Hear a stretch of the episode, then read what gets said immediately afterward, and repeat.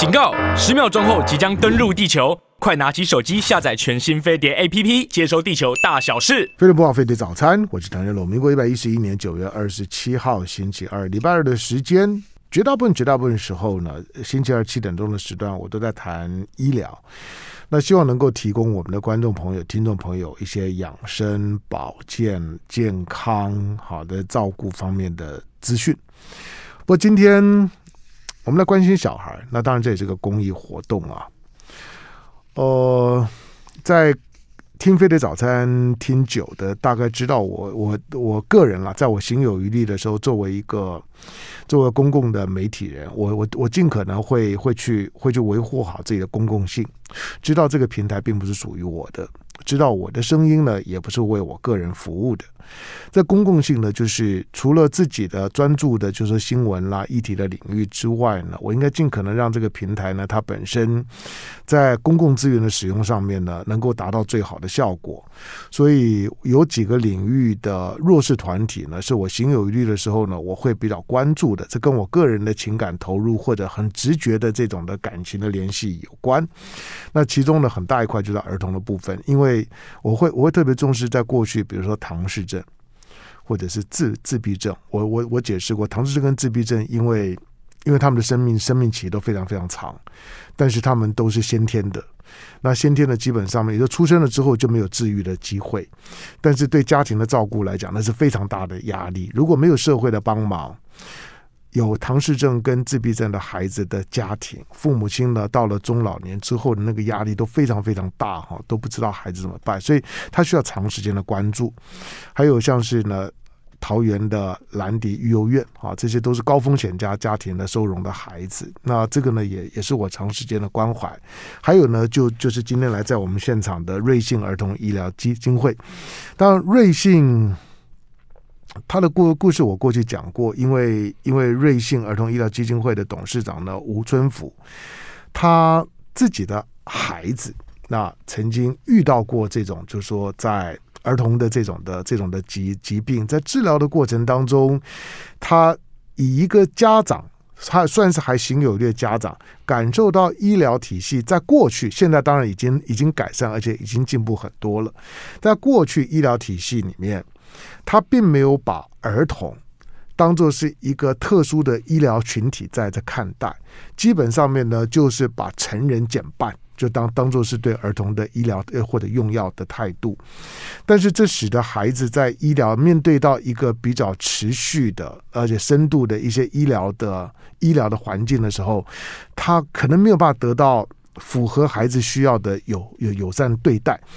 好，但是当这几年的时间，不管是呢台台大的儿童医院啦，就说这种呢特别针对儿童的这种特殊性，开始提供的医疗的环境跟医疗的准备，慢慢的上来了。不过还是有很大的进步的空间。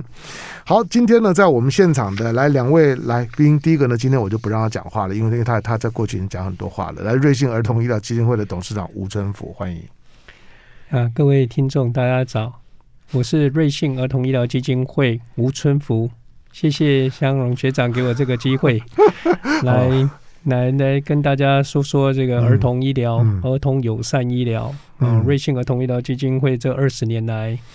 我们的希望能够帮助台湾或改善台湾的儿童医疗环境啊，并。通啊，或者甚至到家长的这些，嗯，我们尽量的在做这样。嗯，好，从我第一次访问吴政府的时候，其实是个机缘啦。我我觉我觉得，嗯，就是因为从从自自己的孩子遇到，所以感同身受。那孩子在整个医疗的过程当中呢，顺利的度度过了那个就是说非常不不确定的那个那个危险的阶阶段，所以当然会有感恩。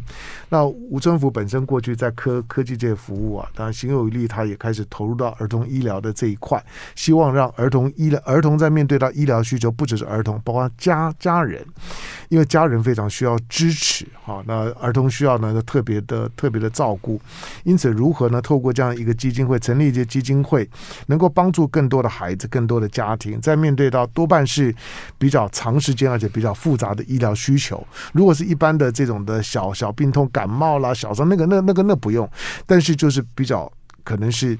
比较长期医疗的需求。好，今天呢，在我们现场还有另外一位的来宾，第一次来到我们节目的现场，台大儿童医院儿童胸腔加护科的主任，他同时也是呢瑞幸儿童医疗基金会的执行长吕立吕执行长，欢迎。好，各位听众大家好哈，那很高兴来上节目。好，我我刚刚开玩笑讲说，今天今天不让吴吴政府讲讲话，因为因为他他来可以多讲。对对对对对，他来过好久。好，今天我们就把吴吴政府先晾晾一边。好，当然因为因为吕吕吕吕立在今天要进现场之前的时候，我我知道你在医院才刚忙忙忙忙了一阵子。哦，对对，刚刚在加护病房有一个小朋友的状况比较不稳定啦，所以有跟家长整个做会谈这样，所以刚刚好赶上赶上节目时间。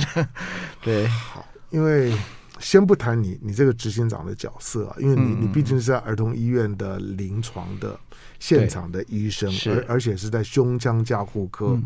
我刚刚就问了一下吕丽说，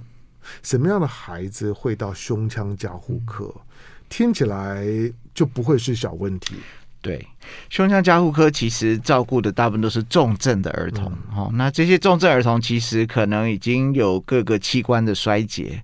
呼吸衰竭、心脏衰竭，可能肝脏也衰竭、神经昏迷，这些严重的状况的情况下，我们可能会去到加护病房去。那胸腔的部分其实是另外一部分，又特别注重到呼吸。呼吸的状况跟这个部分哈，所以有些孩子如果很严重，他可能要长期戴呼吸器哦。那甚至我们有些孩子是要做气切，带着呼吸器才能回有办法回家。所以这些都是呃，我们现在在儿童医院常常谈，儿童医院其实要照顾急重难罕，好。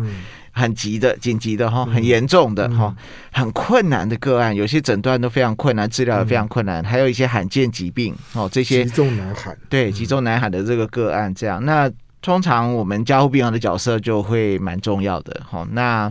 有时候就是要跟鬼门关前抢小孩了哈，有时候真的是很挑战，而且呃，其实像吴春湖先生的小孩是白血病嘛哈，白血病在某些治疗血癌，对血癌有时候治疗到某个情况也很危险，要去加护病房哈，所以这些我们大概是各科最困难最难的都加到加护病房来，所以这也也是为什么我在看了那么多加护病的孩子还有他们家庭。在面对来到加护病房的时候的害怕、恐惧，跟其实我们有统计哦，我们我们的加护病房应该算比较严重的哈，所以每三十个孩子进来有一个就没办法活着出去，这样，所以它是一个啊，跟这个时间、跟医疗科技、跟身体的状况。一起去打仗的地方，这样子哦。那我们都希望可以打赢了哈。那但是这个里面所需要的资源、所需要的特殊设备，尤其儿童的 size，就是从很小的早产儿一路到成人 size，全部不同的各个仪器的那个大小，我们全部都要准备。这样专业人员，因为我们那个加护病房要照顾各科最困难的这些个案的时候，各个科的专业人员要一起合作。然后我们也需要各式各样不同的人哈，所以其实我在加护病房已经工作二十几年了，主治医师哈。那其实因为加护病房的经验，跟我陪伴这些家庭跟孩子哈，面对这些困难跟挑战，其实我后来做了一些事情哈。那其中有一块是儿虐哈，儿少保护的部分，我们后来发觉这些孩子来到加护病房的时候非常孤单。哦，我们大概只有这社工、医护人员关心，那其他父母亲可能把他打到昏迷或什么，也也没办法再再理他或什么，或是觉得很困难这样子哈。那当然，这个家庭里面这个儿虐的部分有一大块是很复杂的事情哈。那那个从社会，我们常常觉得小孩就是这个社会的受气包了哈，所以。当这个社会或者家庭遇到困难的时候，他没人可以发泄，就会发泄在小孩身上，所以他的羞辱、他的虐待、他这些部分就很辛苦。那当然，如果一路打到进交互病房，那真是很严重哈。所以我们有些后来就是整个。发生的事情以后就变脑性麻痹，然后呼吸困难以后甚至要做气切，然后我们就只好送到长期的呼吸照护的安养中心。所以这是其中一块。那有一些我们重症的孩子到后来呼吸比较困难，他可能就是要做气切用呼吸器。所以长期呼吸器照顾的孩子很多地方不是很多地方可以去哈，所以有长期的呼吸照护的儿童的呼吸照护病房，只有在那个彰化以北哈，南部都没有这样哈。然后零星几个地方政府也很少哈，政府目前大概只有那个台北市立联合医院的阳明院区有一个政府成立的这个儿童的呼吸照护病房哈。那这些孩子回家以后也没有太多儿科医师可以去帮忙看，因为他们随着成长哦，他的呼吸因为肺要长大。长大的时候，你不能用一套东西从头用到尾，这样。所以，我之前发生过看过很不幸的事情，就是那个。那个家属，哎，这个可能几年后带来，然后我一看，哦，怎么呼吸器都没有动，哈，啊，没有动的情况下，肺就不会长，然后肺就整个塌掉，这样，所以他最后就生病了。可是家属照顾得非常好，所以他那几年就顺利撑过去，哈。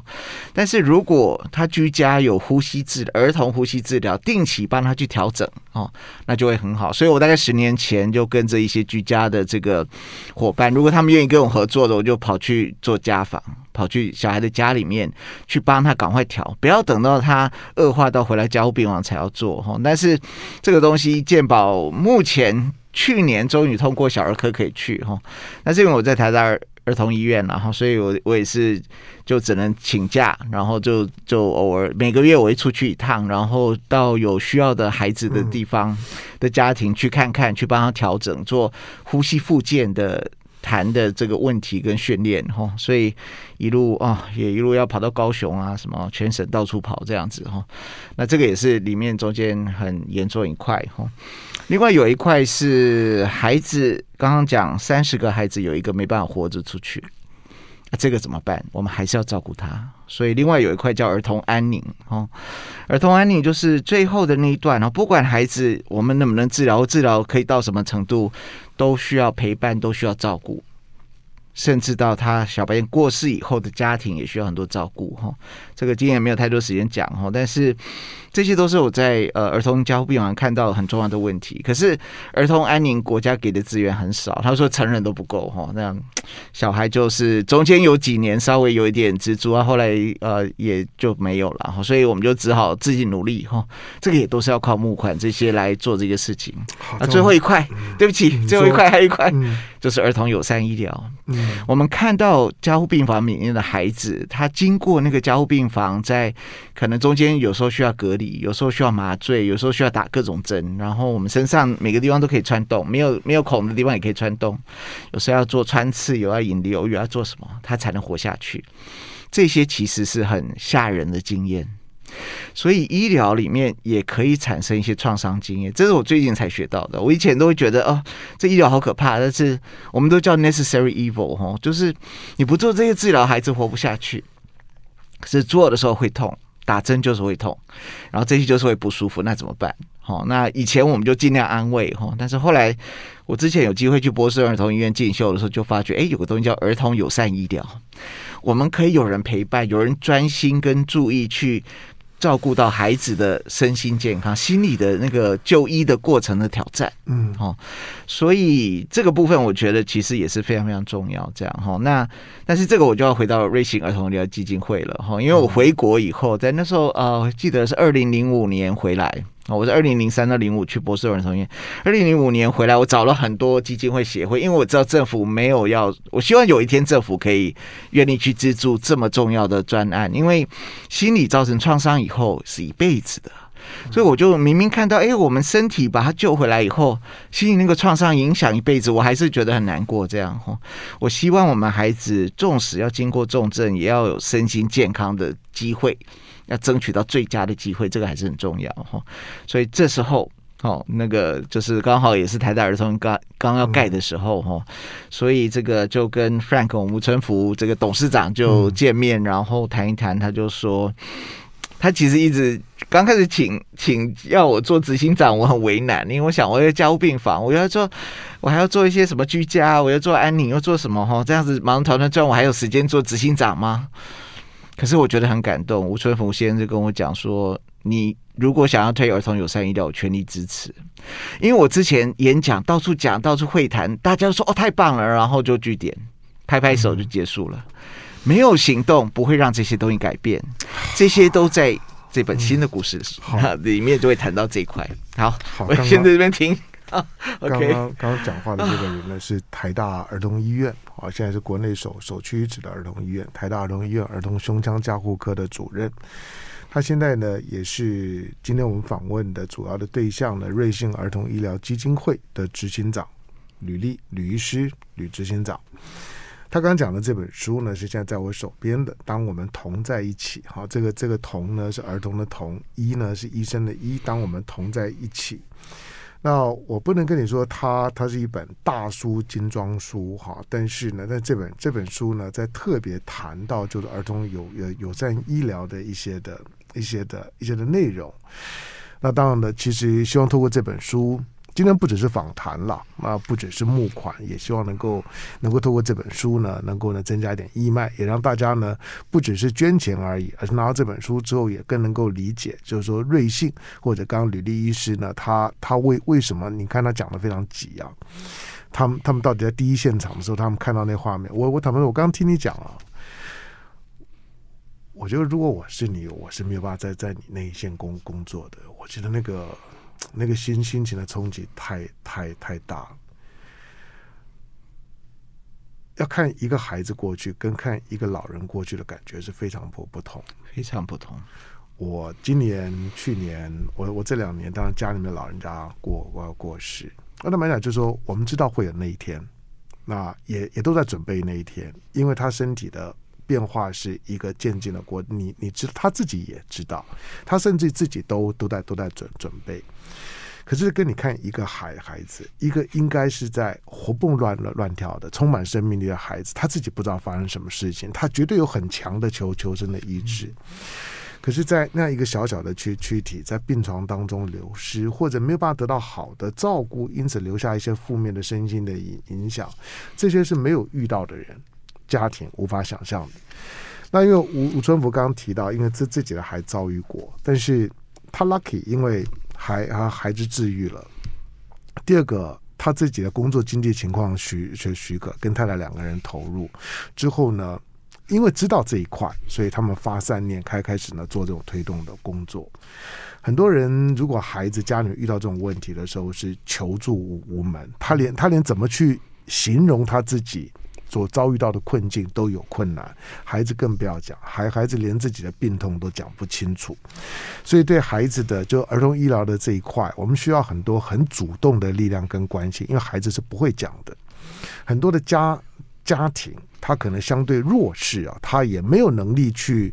去去说说清楚他到底需要需要什么，所以呢，主动的那积极的关怀非常的重要。好，进了广告，广告回头之后，在我们现场两位的来宾，除了瑞幸儿童医疗基金会的董事长吴春福之外，另外第一次来到我们节目现场，因为他第一线工作，他除了是瑞幸的执行长，他的他随时在医疗的现场，台大儿童医院的儿童胸腔加护科的主任吕立。进广告回头聊。好，飞碟魔王飞碟早餐，我是谭家龙。好，那刚刚呢，吕吕吕立执行长呢谈他们在医疗的现场的那个。我我就很有画面感了，那听起来很难过。如果三十个进来的孩子就有一个出不去啊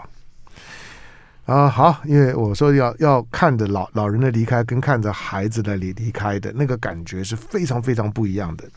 好，那我我我再来，我继续呢跟跟着瑞幸儿童医疗基金会的董事长呢吴春福的吴董事长聊。好，那呃，我刚我刚是私下呢问问问春福兄，我我说你你们现在一年。一年的整个的整个的 package，你们大概需要预算大概要到两两千多万。嗯，对，已经成长到两两千多万。我第一次访问时，你大概说一千万左左左右。对，对现在到两千多万，要两千多万，而且这些都要靠靠募款，对不对？百分之百，当然，嗯，都是靠靠募款，或者当然有时候自己他，但基本上都是靠募款。你你哪里能够这么有把握的，每年都要募到这么多的钱？我没有把握，但是用一颗心，然后跟大家说明，甚至去拜访，或者是透过脸书、透过 Line、透过一些呃网际网路啦，或者透过我们的一些努力，来来让大家了解到儿童医疗、儿童友善医疗的这个重要性。嗯瑞幸儿童医疗基金会是横向的，嗯、我们并没有专注在哪一个科别，嗯，那也没有专注在哪一个医院，我们尽量的能够照顾到全台的所有的儿童，只要他生病了，嗯、尤其是急重症，那我们当然也是尽全力的去帮助比较弱势的。如果有机会，那最近可能也有一些属于啊药物或者是一些呃、啊、特殊的那药的金额提高，或者是说我们在友善上面得到很多医院也都认同。嗯那我们就从十六个呃瑞幸儿童天地啊、呃，现在今年有第十七、第十八，那明年看看能不能有第十九号。那每一个空间都需要友善医疗，也是啊，我们一些友善辅导师啦，啊，或者是艺术治疗师啦，或者是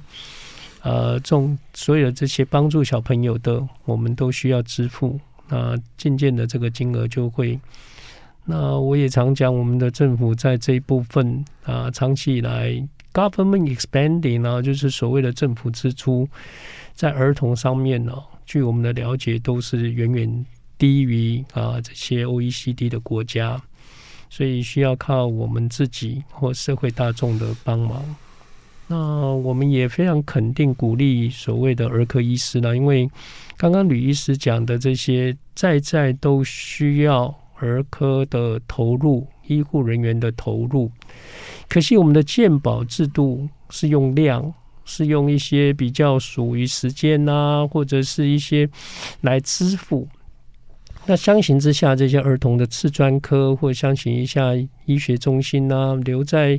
这些比较集中喊难喊的这些的，就会相形之下相形困难。所以啊，我们只能或者是说。做一些让荣耀或者肯定鼓励这些儿科医师，那每两年有一个儿童医疗贡献奖，那我们也希望能够鼓励肯定这些来参与报名也好，然后来来荣耀他们。另外，我们又办了这个友善的讲座啊，这一次是在新竹马街十一月五号，那我们也鼓励肯定啊，看看大家能不能来听，来来了解一下。这些儿童医疗啊，确实是很需要我们国人的重视。因为儿童总是不管他是在成长过程，或者是生病啊，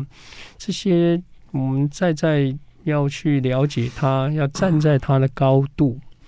而不是我们大人或这些比较权威性的想法来处理它。这样子的话，我想这个是。就刚刚所提到的一些什么创伤也好，我们希望把一些选择权，甚至他的想法能够提升出来。你蹲下来，从儿童的高度，从儿童的想法来看看儿童医疗，那这个就是一个很友善的行为。那瑞幸儿童医疗基金会把这二十年来我们的理念，然后实践。我们出了这一本书，当我们同在一起啊，经由裴先的这些采访，二十三个人，然后慢慢的记录下来啊，成就了这一本二十年的这个书。嗯，那有空大家请大家去翻翻看。嗯，哎，谢谢。好，嗯，书书不管不管怎么怎么卖，怎么义卖，无非只是观念上面的推广。就是实际上你买书，然后呢，就说呃一一千块钱的捐捐款，其实对于整个的瑞幸现在的规模来讲，虽然大家都还是很感谢、很珍惜啊，不过坦白讲，杯水车薪，主要是呢在观念推广。那刚吴春福在提到的，或者吕吕律师提到的，就是在儿童医疗的这一块，当然属于专业医疗的部分，那是医生是医院的事情。还有很多属于行行政药物啊，资金上面资源，这政府应该要多多做一点。可是不管医生怎么投入，医院怎么投入，政政府花了多少资源，还是有很多是属于是属于情感面的，就是环环环境面的那些呢，是瑞幸儿童的儿童医呃这个医疗的基金会在做的事情。如何创造一个对儿童以及以及刚刚讲的，就是极难喊。哈，然后然后重的这些的孩子们的家庭，啊，能够让他们读，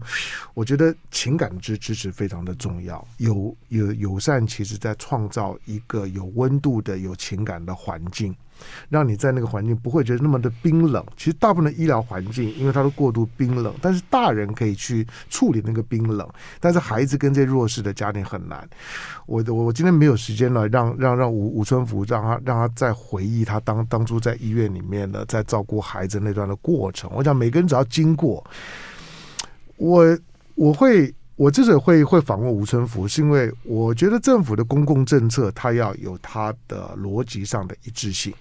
逻辑上一致性就是说，今天当我们的政府部门不断的在关注少子化，呼吁大家呢要敢婚敢生敢生的时时候，那我生下来的孩子如果遇到这种情况。但是我我发现他很可能没有办法得到足够的照顾跟保护，而整个家里面可能会拖拖进去的时候，我会更害怕。所以，如何让大家知道说，我只要我我只要敢于成立家庭，敢于生育，他遭遇到很大的困难，虽然不是可以呢两两手一摊呢都有人帮我处理，可是最少我知道是有有有背后有支撑的。那不管是在瑞信或者在政府部门，他都必须要提供这个支撑，让大家呢觉得生养孩子的时候呢，我不会到最无助的时候，发现我一个人我扛不住。好，那。怎么样的家庭，他可以当他需要帮助的时候，他可以跟瑞信这边的取得联联系。就是瑞信帮助的对象，你们之间是怎么样串起来的？瑞信儿童基医疗基金会跟全台各大医疗院所，尤其是医学中心。你刚刚说你你你是水水平的嘛？所以几乎所有的医院的社工。都非常了解跟支持。嗯，当小朋友或送到医院，那这个家庭我们有关怀金，还有一些是属于急重症的，或者是医药物的，或者是医疗支出的，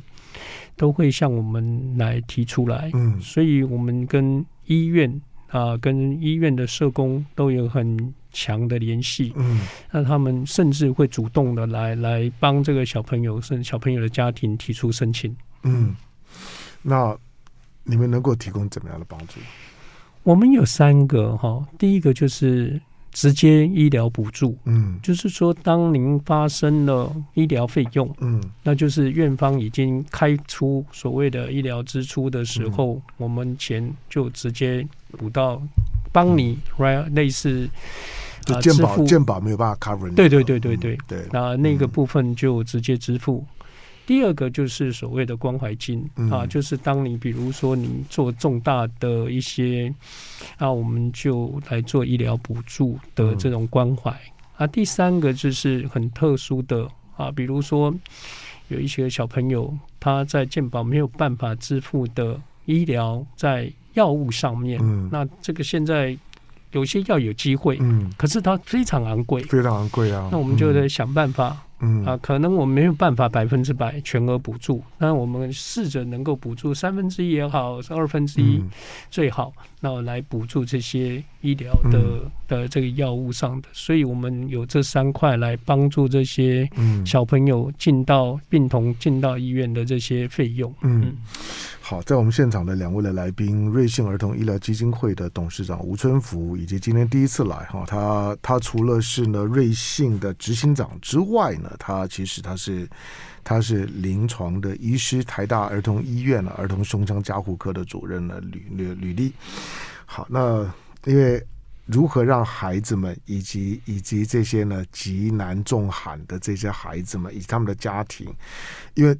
孩子如果碰到这个问题的时候，我想整个家里面一定六神无主。除了除了刚除了吕吕丽刚刚提到那种少部分的，就是家里面的家家庭暴力的，把孩子当做是出出出气筒，沙沙包在在锤的那种的例外了。大部分的呢都六神无无主，整个家里面就绕着孩子如何治好孩子的这个核心的主题在那边转。但是有的时候真的会遭遇到很大的困难哈。好，但是我要进一下广告，广告广告回头回头之后呢，嗯，两个两个问题，就是说在。瑞幸的投入的情况下面，因为吕吕立在临的临床，他对这些孩子跟这些的家庭产生了怎么样的效果？来进广告，回头聊。好，飞碟魔网飞碟早餐，我是谭一龙。来，今天星期二的时间呢，我访问两位的来宾啊。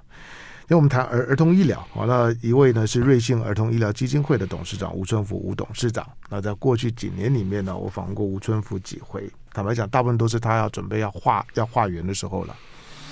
就是要筹钱了。那呃两千多万，我实在不是太容易的事，而且所有的慈慈善的工作，他无论如何不能够只是诉诸于不管是医生。或者是社工的个人的善念，因为光靠善念的支支撑很有限，所以他一定要有很好的社会的动员跟社会的支持，那件事情才能够做得下去。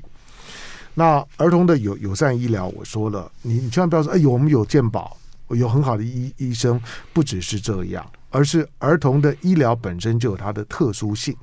这个特殊性，尤其要如何提供那个有。感情温度支撑的那个友善的环境，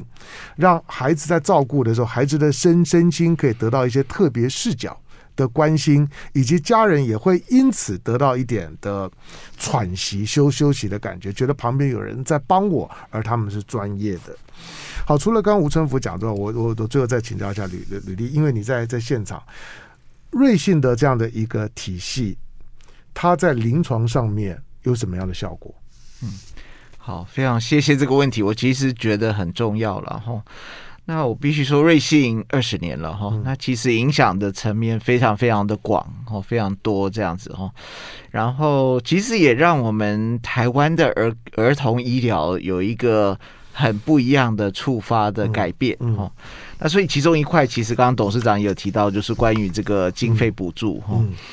医疗补助哦，感觉现在好像有健保，好像就没事这样子哈。但是其实有一些自付额，有一些这个健保没有办法给付的这个费用，当然还有新的药物哈，那些药物其实很昂贵哈。然后这么昂贵的药用了就可以活下来，不用就可能会死掉的时候，到底要不要用？您您刚刚讲的极重难罕，你只要碰到的时候，你就发现健保跟你平常的这些呢医疗的保险是都不够的。对，嗯，所以就像大家得了 COVID，得到新冠肺炎，嗯、你突然得到的时候，哇，那个整个两个确诊呢，嗯、可能也没什么症状哦，嗯、但是你要去处理后面的事情就很多。嗯，不要说如果你得了一个重症，所以重症以后。这个经经费就是一个议题，这样哈，所以我想瑞幸很重要的事情是让大家不会因为没有钱就担心得不到医疗照顾，这样哈，而且可以得到比较好的医疗照顾，这样哈。因为健保每次说它就是基本照顾哈，所以如果人家牛肉面没办法，可是有时候牛肉面你才能活下去，所以这时候你要不要这个牛肉面？那我们就要想办法去争取很多的资源哈。那瑞幸这个部分，我想是努力一起参与，一起推动。那有时候真的金额很高，我们就合力的跟好多不同的这个公益团体，大家一起努力来帮孩子，给孩子一个机会。我们觉得有时候呢，真的是好重要这样子。然后那个其实很多人会觉得，哎，儿童友善医疗这感觉好像很理想化哈，好像是一个感觉之类的部分哈。但是其实我们在临床的现场，如果你没有遇到，对，根本你连感觉都很难感觉，真的。对，但是如果你遇到的时候，你就知道那个那个是一个重要性。对，所以其实我们在临床的现场，其实随时都发生。所以要像我刚刚从加护病房赶过来的时候，其实加护病房继续也在发生一些事情。这些事情，当小朋友还有家庭要去面对的时候，很大的冲击。所以健保会帮你一部分的费用哈，然后瑞幸当然也会帮另外一部分支付额这些东西哈。但是其实小孩的身体还是直接针对这个病。疾病的挑战跟部分，尤其是重症，而且那个有时候重症有一些情况很危急哈，所以常常加护病友进来，我都没有办法说一定会怎么样哈。但是我们会有很多计划，很多要努力的事情这样。然后这个地方其实就开始有很多担心、恐惧跟害怕的部分。那不要说我刚刚讲的各种医疗过程中间的不舒服。希望有一天哦，有无痛针，因为真的好多药物，我们希望进到这个血管里面，所以只好打针，哦，只好或者肌肉里面或者身体里面要用一些打针的方式。我希望有一天这些可以不要那么多事。痛，不要那么多不舒服哈，但是一部分疾病会造成，一部分是医疗过程也会好。那当然，医疗我们尽量可能会用麻醉镇静的方法，让你尽量少痛哈，但是还是不可能没有感觉哈。所以这些部分在面对的时候，尤其想，甚至我们也有早产儿，早产儿不会讲话，对，那你觉得他怎么样？他还是会用他的身体的行动、他的心跳、他的反应来告诉我们他不舒服，他很难过，他在哭。这些东西都是一个挑战，所以儿童友善医疗其实是希望在每一个需要的现场，我们现在有点困难然后，就是我们努力在推动然后，但是还没有到有办法每个现场，但是我们希望在孩子需要的地方，真的儿童友善医疗可以有一个支持跟温暖力量的手，所以那个中间哦，你在针在戳针的时候你要怎么办？然后你也不能骗小孩说不痛，不可以。哦，因为这个是很重要的原则。我们有时候就是啊，不会啦，这个打针不会痛啦，什么什么，我们都觉得要用诚实的心，但是要跟他讲会痛的情况下怎么办？嗯，所以儿童友善医疗就是要提供怎么办的这个方法技巧，还有人的专业素质的照顾，跟他讲我们大家怎么样一起经过。所以当孩子、当家庭觉得很无助、很困难的时候，儿童友善医疗就是很重要支持的力量。好，那这个部分我们会希望，尤其在重症的。孩子的家庭里面可以得到照顾，这样，所以有些东西不是光钱就可以解决，嗯、有些东西需要专业，需要温暖的这个支持。嗯、所以，呃，在在台湾，其实我们终于发现，之前我去美国最震惊的事情是一个五岁的小女孩，她就伸着手出来，然后追那个医护人员，她说什么？哎呀，我今天要打针了，快点，我手都准备好了，你们在哪里？嗯、快点，我要打针，我要打针。嗯。嗯那就很兴奋、很快乐，这样子好像要去打针这样。我第一次在美国看到这个事情，我吓一跳。我想说，哇，这怎么可能？当然不是每次打针都是这么厉害了哈。但是有这样一个小小女孩说，她愿意勇敢接受打针这个事情，多好。这个中间有很多心理准备，有多支持的力量，才有办法。没有错，但是哎，我们台湾也开始有哦，我也有听过一两个故事。开始我们也有小朋友很勇敢的部分，嗯但是这个勇敢中间是得到支持跟正向的力量。他知道经过这些药物治疗以后，他的疾病就会好多了。嗯。这些就是他要闯的关，经过的挑战。他如果能破这个关的话，健康就很快就会回来。哦，所以这些东西怎么样给正向支持的力量，让这个真正我们医疗要进行的时候，可以真正达到最佳的效果，其实是很重要的。嗯，好。当呃，我我我今天上我手边有一本书，这本书《当我们同在一起》，同就是儿童了，医就医生，儿童医疗。当我们同在一起，哈，那这是瑞幸儿童医疗基金会的理念与实践啊。那透过记者的这个采访撰文。好，那所所编写的一本书，除了让你更了解瑞幸之外，也更了解瑞幸在做的事情，它发挥的一些实质的效果跟故事。那书呢是呃，这个三民书局、博客来或者 Momo 这些网站你都可以订购。那我们也也会就是说呢，如果如果你捐捐捐款哈，那如果呃捐款书好像一千块钱，其实也。虽然我我说杯水车车薪，不过呢，希望大家呢对于儿童友善医疗这件事情呢，能够多一些的理解，这才是呢小额捐款真正的用意。好，最后两分钟时间，我我我我请教吴德吴春福，就是你你现在因为每年的每年的每年你需要的钱其实不不少啊，虽然虽然我还是很佩服了，这这这些年的时间呢，你的你的你的就是说呢，服务的规模呢越来越大。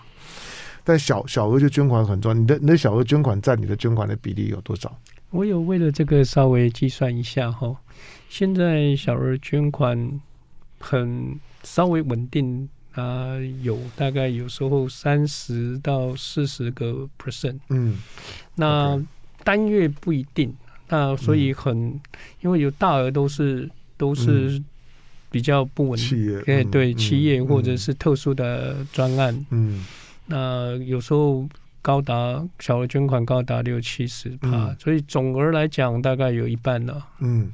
好，不管是比例是多少，当然如果是企业行有余力的捐款，哈，那因为因为台湾的企业其实有很多经营的是不错的，啊，那如果在关注，就看你有没有把你的眼光投投放到这一块，啊，那能够在你的企业的，就是说呢，这个捐捐助的范围之内呢，能够呢关注呢儿童友善医疗的这一块，那呃瑞信的，就是说儿童医疗基基金会，尤其我们的听众朋友，那今天之所以两位来，我无非希望让我们的听众们、观众朋友，小额捐款的金额呢多少不拘，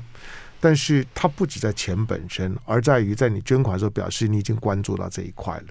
那这个这个关注，就是这个观念的散播，其实它它是无价的。啊，它跟它跟任何的款项的意义不同，就是多一个人关注儿童友善医疗，让不管是吴吴春福或者像吕吕丽医师他们在现场的时候，他们会觉得更不孤单，就是他们更更能够让有更多人更理解他们到到底呢在努力些什么。好，那除了书之外呢，哎，这些小额小额捐款要呃好有有一个捐款专专线了。但如果你直接呢在上网呢上网的时候呢搜寻呢瑞。瑞信啊，瑞瑞瑞士的瑞信用的信就是瑞士信贷。好，那你把它缩写叫瑞瑞信好了。那瑞信儿童医疗基金会，你搜索瑞信儿疗儿童医疗基基金会，应该都有捐款账账号。那除了这个捐款账号之外呢，如果你想多了解一点，你也可以打他们的捐款专线。我把捐款专线的号码呢念一遍，你稍微记一下：零二，好，这是台北八二二八零五六零。八二二八零五六零，如果呢，呃，线路比较忙的时候，你稍微等一下，因为通常念完了之后呢，这一天呢，线路大概都比较忙一点。好，那捐款专线我再念一次：零二八二二八零五六零，八二二八零五六零，或者你直接上网搜寻瑞信儿童医疗基金会的捐款专线，或者呢，你直接在网网络透过三民书局、博客来、某某等网站，除了呢可以呢看拿到这本书之外呢，也可以呢达到呢一点的捐助的效果。好，今天的时间的关系，非常感谢今天到我们现场的瑞幸儿疗儿童医疗基金会的董事长吴吴春福春福，感谢，谢谢谢谢。好，另外呢，非常辛苦的，刚从医院呢赶赶过来的啊，我有没有？我听你讲话的时候，其实是有点难过的。来，儿童台大儿童医院的儿童胸腔加护科的主任，也是瑞幸医疗基金会的执行长吕丽，感谢，谢谢谢谢大家。